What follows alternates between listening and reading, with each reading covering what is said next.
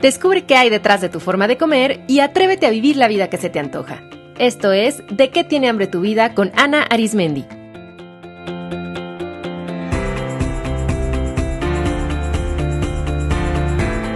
Este es el episodio número 57, Psicología Positiva para construir hábitos saludables.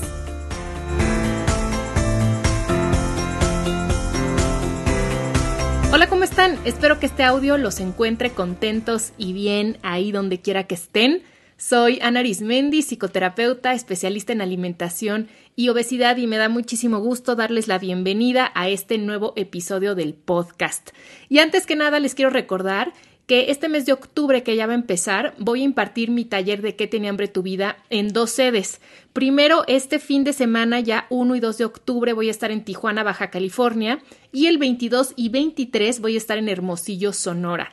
El taller incluye 16 horas de información y ejercicios teórico-vivenciales trabajando directamente conmigo, un kit de bienvenida, un manual impreso, coffee break y sobre todo una experiencia que les aseguro va a ser transformadora.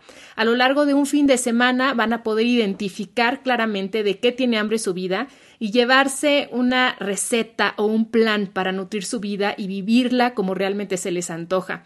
Van además a comprender cuál es la raíz de sus conductas disfuncionales con la comida y van a aprender cómo transformarlas, van a obtener herramientas muy puntuales y prácticas para manejar las emociones, van a descubrir el mensaje profundo de sus antojos y se van a llevar un protocolo específico para trabajarlos a nivel nutricional, físico y emocional y también van a poder identificar los bloqueos psicológicos que les impiden soltar su peso excesivo y los van a liberar durante ese fin de semana. Toda la información la encuentran en dequetienehambretuvida.com o escribiendo un correo electrónico a info arroba de qué tiene hambre tu vida.com. Todavía hay lugares para ambas sedes, así es que pueden inscribirse.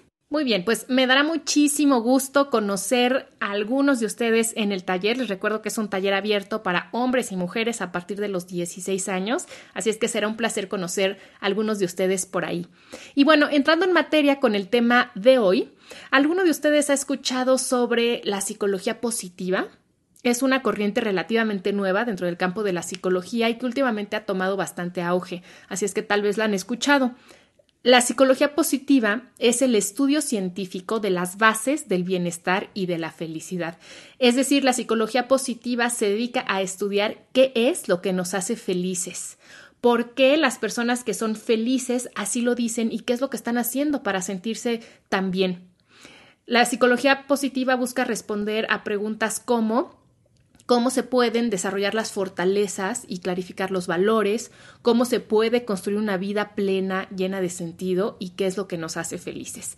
Y a diferencia de otros enfoques en psicología que se han dedicado a explicar la psicopatología, o sea, todo aquello fuera de la normalidad que causa a las personas sufrimiento o disfunción, la psicología positiva se concentra en comprender qué puede hacer una persona para crear salud, felicidad, balance, paz y una vida enriquecedora.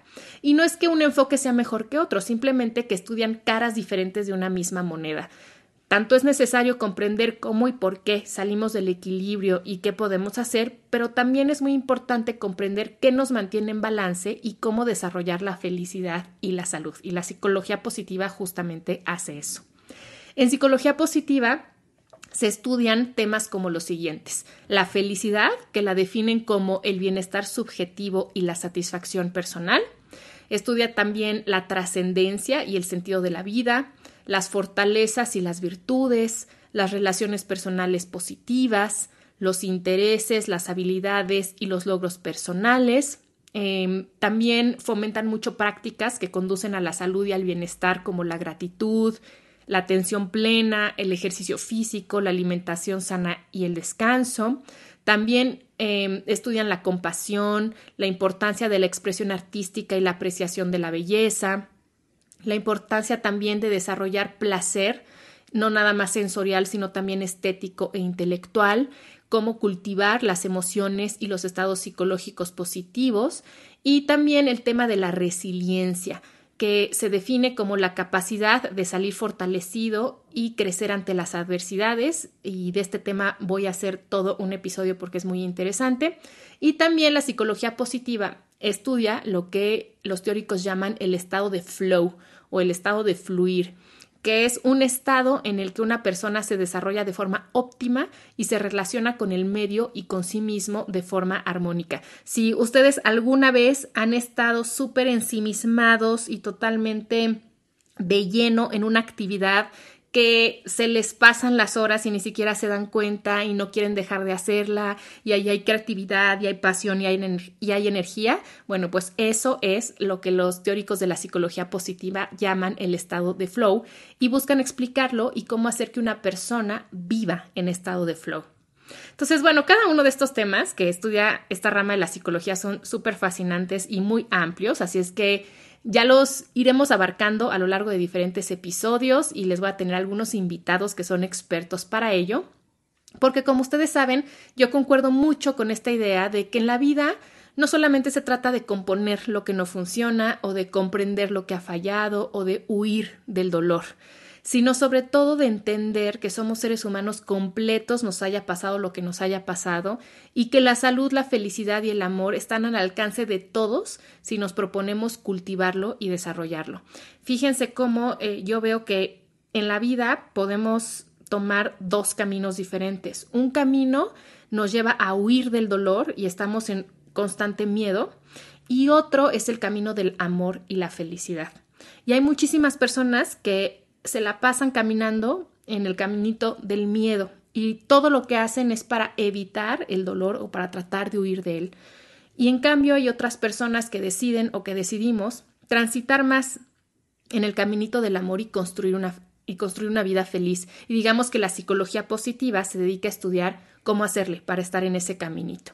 Entonces, para empezar, en este episodio les quiero compartir algunas estrategias de psicología positiva que sirven mucho para cambiar de hábitos y para mantener un peso saludable. Como ya vimos, lo primero que propone la psicología positiva es un cambio de enfoque. En vez de llevar nuestra atención e invertir nuestra energía nada más en lo negativo, en los errores, en lo que está fuera de lo normal, en la enfermedad o en lo desagradable, llevemos nuestra atención e invirtamos nuestra energía en lo positivo, en lo agradable y en lo saludable. Y este cambio de enfoque, aunque parece muy sutil, es muy importante en el caso de los hábitos saludables. Fíjense cómo muchas personas se centran en todo lo que les falla y que no les permite lograr sus metas, pero rara vez se preguntan qué es lo que sí les funciona. Y déjenme decirles que a ustedes que me están escuchando, que están vivos y que además seguramente tienen un trabajo y tienen eh, relaciones interpersonales enriquecedoras, bueno, pues han hecho muchísimas cosas que les han permitido estar aquí. Pero muchas veces no tomamos en cuenta todo lo que sí nos funciona, no lo reconocemos y entonces no lo sabemos explotar más a nuestro favor y solamente estamos viendo el punto negro, el error. Y mucha gente se centra nada más en lo que le falta y no celebra y reconoce todo el camino recorrido y lo que sí ha logrado. Fíjense también cómo mucho en las consultas de nutrición, medicina o psicología, a veces la sesión se centra en todo lo que no salió bien, en por qué no bajaste de peso esta semana, en las ocasiones en las que sucumbiste a un antojo o en el día que no hiciste ejercicio. Y cuando un profesional de la salud centra toda su sesión solo en eso, hace sentir a la persona súper incapaz o que no es permitido cometer ningún error y que si no hace las cosas perfectas, pues entonces no valen.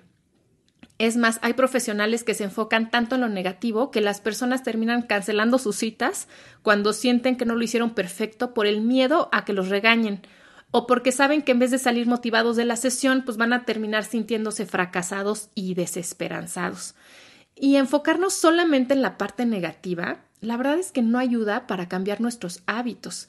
Al contrario, por ejemplo, en cuestión de alimentación es mucho más probable que una persona que se sienta incapaz, fracasada o decepcionada busque confort en la comida o de plano abandone el proceso, a que una persona que se sienta motivada, capaz, orgullosa de sí misma y entusiasmada, pues esa persona va a querer seguir con el proceso. Entonces, esto lo ha observado la psicología positiva y por eso propone que en vez de centrar la atención en lo que no funciona, centremos nuestros esfuerzos en ver cómo se puede fortalecer lo que sí sirve. Y esto no quiere decir para nada irnos a la ingenuidad de un mundo color de rosa, y, estar ciegos ante lo negativo, sino más bien reconocer lo negativo, aprender de ello, pero que no sea el centro del proceso. Entonces, la primera estrategia que les comparto se llama lo que sí quiero y consiste en crear una lista de todo lo que quieres lograr, cuidando de escribir solo afirmaciones positivas. Así es que te invito a que tomes una hoja de papel en blanco y la titules lo que sí quiero y hagas una lista de todo lo que quieres lograr sobre un tema en específico o en tu vida también lo puedes hacer y observa cómo se verbalizan hacia la primera las, las, palabras o frases que vas anotando en la lista y ten mucho cuidado de escribir todo en afirmaciones positivas. Por ejemplo, en vez de escribir no quiero estar gordo, escribe quiero estar delgado. En vez de quiero dejar de estar cansada todo el tiempo, ¿qué tal escribir quiero tener energía? O en vez de quiero dejar de tener ansiedad, podrías escribir quiero estar en paz. O en vez de quiero perder peso, escribe quiero ganar salud. Verás que este simple ejercicio de estructurar en afirmativo y declarar lo que quieres hará que veas tus metas de forma muy distinta, pero sobre todo le va a enviar un comando mucho más directo y claro a tu cerebro. Es importante que pongas esta lista de lo que quieres en lugares visibles para que tu mente reciba la orden constantemente y se enfoque en ello. Si quieres conocer más del poder de tus palabras, te sugiero mucho escuchar el episodio 49 titulado Deja de luchar y el episodio 15 Preguntas Poderosas de este mismo podcast. Ok, entonces la primera estrategia de psicología positiva para hábitos saludables es hacer una lista de lo que sí quieres. Y pasemos ahora a la siguiente estrategia y para ello vamos a hacer un breve ejercicio. En este momento, ahí donde estés, te voy a pedir que enlistes mentalmente tus 10 defectos o debilidades o cosas que no te gustan de ti en cuanto a carácter.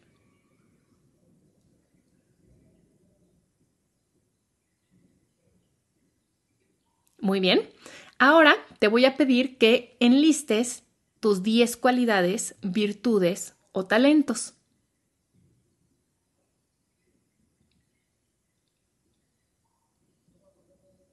Ok, ¿cuál de las dos listas te fue más sencillo completar? La mayoría de las personas puede enlistar sus defectos rápidamente, incluso a mí, a mí me han dicho solo 10, pero en cambio titubean al enlistar sus cualidades e incluso les cuesta mucho trabajo llegar a las 10. Y esto no es más que la prueba de que se nos ha condicionado a prestar mucha más atención a lo negativo y menos a lo positivo. Y por supuesto que todos tenemos una sombra, defectos, áreas de oportunidad, pero también tenemos luz, cualidades, fortalezas y talentos, y es muy importante poder ver las dos cosas. Lo que los estudios de psicología positiva han probado es que cuando una persona triunfa, tiene éxitos y es feliz es porque conoce y explora sus fortalezas, no porque se la pasa fijándose en sus defectos. Así es que la segunda estrategia que les comparto el día de hoy consiste en descubrir sus fortalezas y utilizarlas para lograr sus objetivos. La psicología positiva dice que todas las personas tenemos habilidades o aptitudes con las que nacemos y la combinación de ellas genera nuestras fortalezas, que es lo que nos hace únicos. Son nuestros talentos o dones y conocer estas fortalezas, aceptarlas y cultivarlas es lo que nos va a llevar a conseguir metas y a estar más en armonía con nosotros mismos y con el entorno. Además, la psicología positiva ha comprobado que cuando una persona potencializa sus fortalezas, aumenta automáticamente su nivel de felicidad, su capacidad de adaptarse, su creatividad y su estado de salud. Los psicólogos Martin Seligman y Christopher Peterson del Centro de Estudios de Psicología Positiva de la Universidad de Pensilvania son de los pioneros y estudiosos de la psicología positiva. De hecho, a, a Martin Seligman es a quien se le atribuye el término Por cierto que les recomiendo mucho un libro de él que se llama Felicidad Auténtica. Lo voy a poner en las notas del episodio, pero es un libro muy fácil de conseguir que habla sobre los principios básicos de la psicología positiva. Bueno, pues Seligman y Peterson en la Universidad de Pensilvania agruparon las fortalezas humanas en 24 principales, que son las siguientes. Creatividad, curiosidad, juicio, aprendizaje, perspectiva, valentía, perseverancia, honestidad, vitalidad, amor, amabilidad, inteligencia social, trabajo en equipo, equidad, liderazgo, perdón, humildad, prudencia, autorregulación, apreciación, gratitud, esperanza, humor y espiritualidad. Y lo fabuloso es que estos teóricos desarrollaron una prueba llamada Test Vía para las Fortalezas, la cual está disponible en español en español en la página de la Universidad de Pensilvania y yo les voy a poner el link en las notas del episodio para que puedan hacer esta prueba. Solamente tienen que entrar a de que tiene hambre tu vida.com diagonal podcast y en el episodio 57 que es este van a encontrar ahí la liga.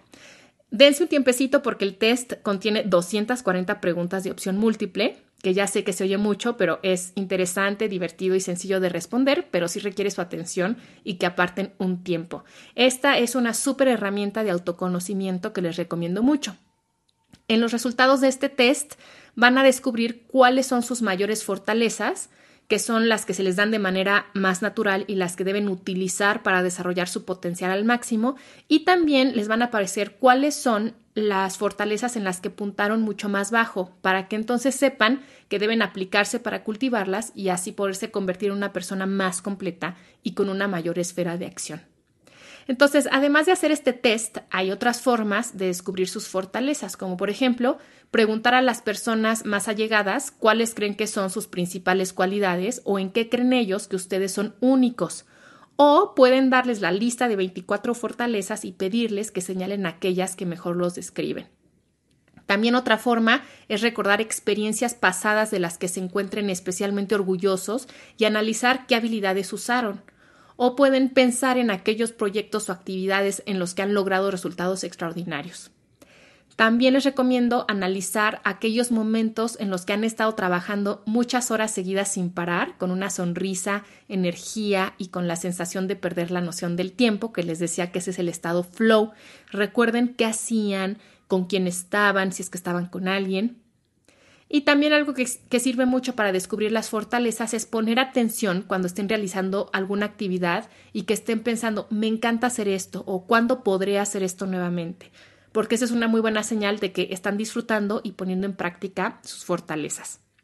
Entonces, cuando conozcan sus cinco fortalezas principales, ya sea porque hagan el test o porque indaguen de alguna de estas formas, las pueden utilizar para adoptar y mantener los hábitos que quieren. De hecho, en estudios que ha hecho la psicología positiva, porque algo increíble de esta corriente es que es muy científica, es decir, ha desarrollado una serie de estudios, pruebas, eh, hacen, hacen muchísimos em, estudios controlados para poder identificar realmente qué es lo que nos hace felices de una forma que sea medible, que sea observable. Entonces, ellos se han dado cuenta que cuando una persona pone sus fortalezas, para lograr una meta es mucho más fácil que lo logre, pero además es mucho más disfrutable, aprende mucho más y además se va a llevar una enseñanza para replicarlo con otras metas, que eso funciona mucho más a cuando se le pone a la persona una meta y trata de resolverla a partir de sus debilidades. No funciona igual.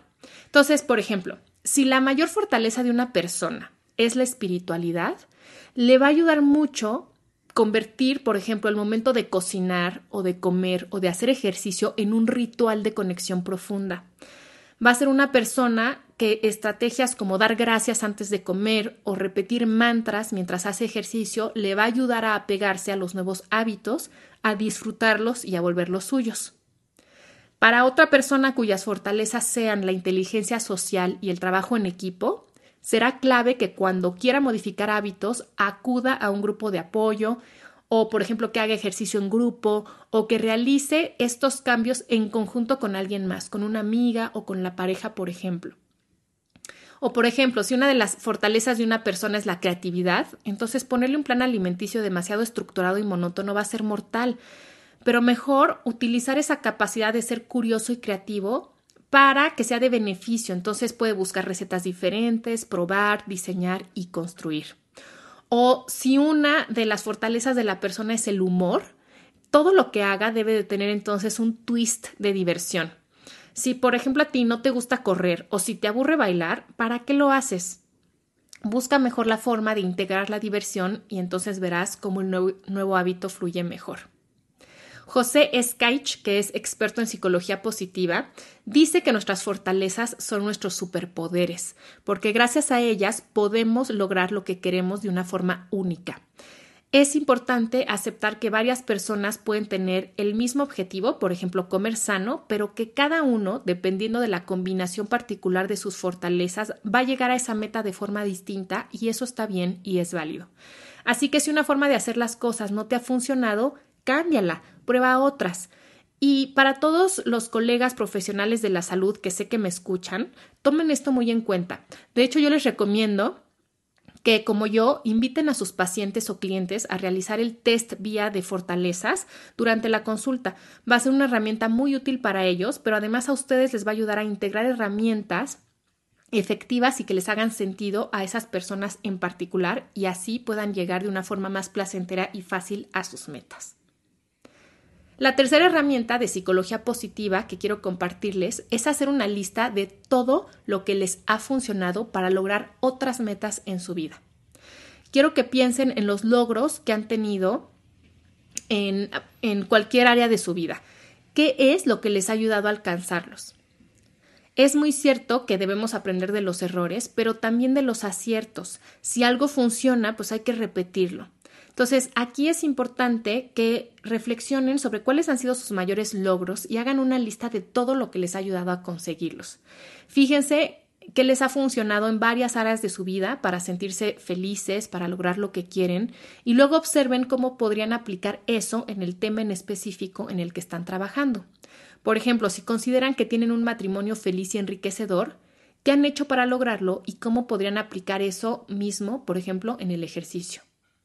O si son capaces de dirigir un equipo de trabajo, qué habilidades y capacidades les han ayudado a lograrlo y cómo podrían aplicarlas para, por ejemplo, ahorrar dinero. Y si su meta es lograr mantener un peso saludable, piensen también qué les ha funcionado en otros momentos para comer más sano. Yo estoy segura que si ustedes alguna vez han seguido una dieta y han bajado de peso, pues quiere decir que algo sí funcionó, que algo hicieron bien. Entonces, ¿por qué no reflexionar sobre eso? Muchísimas personas pueden dar listas de todo lo que no hacen bien o de todo lo que no les ha funcionado, pero seguramente, como ya hemos dicho, también han hecho y hacen muchísimas cosas que las ayudan a mantenerse en su camino de salud. Entonces, hagan conciencia de ellas para que las puedan aplicar.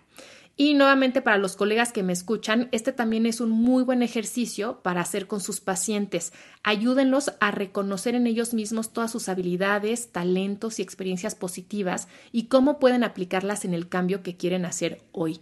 Verán qué empoderamiento se siente cuando se descubre que dentro de uno mismo están los recursos necesarios para lograr lo que deseamos.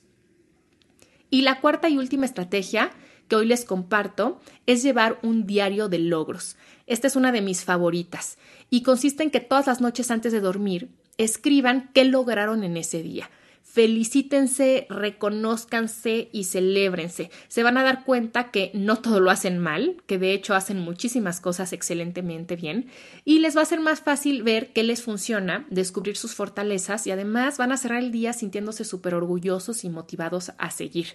Como ya les había comentado, las personas suelen estar muy pendientes de lo que hacen mal, pero no se reconocen cuando hacen las cosas bien. Así es que celebren sus logros.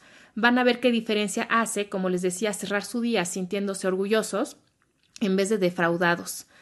Y como reconocerse los va a situar en una, espiral virtuosa, eso los va a motivar a continuar al día siguiente y a comprometerse más. Para mis colegas, les sugiero que inicien todas sus consultas preguntando a sus pacientes primero qué salió bien en la semana, qué aprendieron y qué logros obtuvieron y ya después más adelante pregunten sobre qué falló, pero van a ver cómo este cambio va a modificar todo el tono y el ambiente de la sesión. Incluso si sus pacientes son de esos que se arrancan como pericos diciendo todo lo que hicieron mal, frénenlos y díganles que primero quieren saber qué sí fue bien. Y así van a estar ayudando a que su paciente amplíe la perspectiva de su actuar y que pueda verse en un justo medio. Excelente, pues espero que estas estrategias les hayan gustado, pero sobre todo los invito, las invito a probarlas. Vean cómo se sienten y la diferencia tan positiva que pueden hacer en su proceso de cambios de hábitos. Me encantará que me envíen dudas, que me platiquen cómo van o al menos que me saluden. ya saben que estoy feliz de compartir con ustedes por este medio y que lo hago con todo mi cariño. Les envío un abrazo donde quiera que estén y nos escuchamos en el próximo episodio.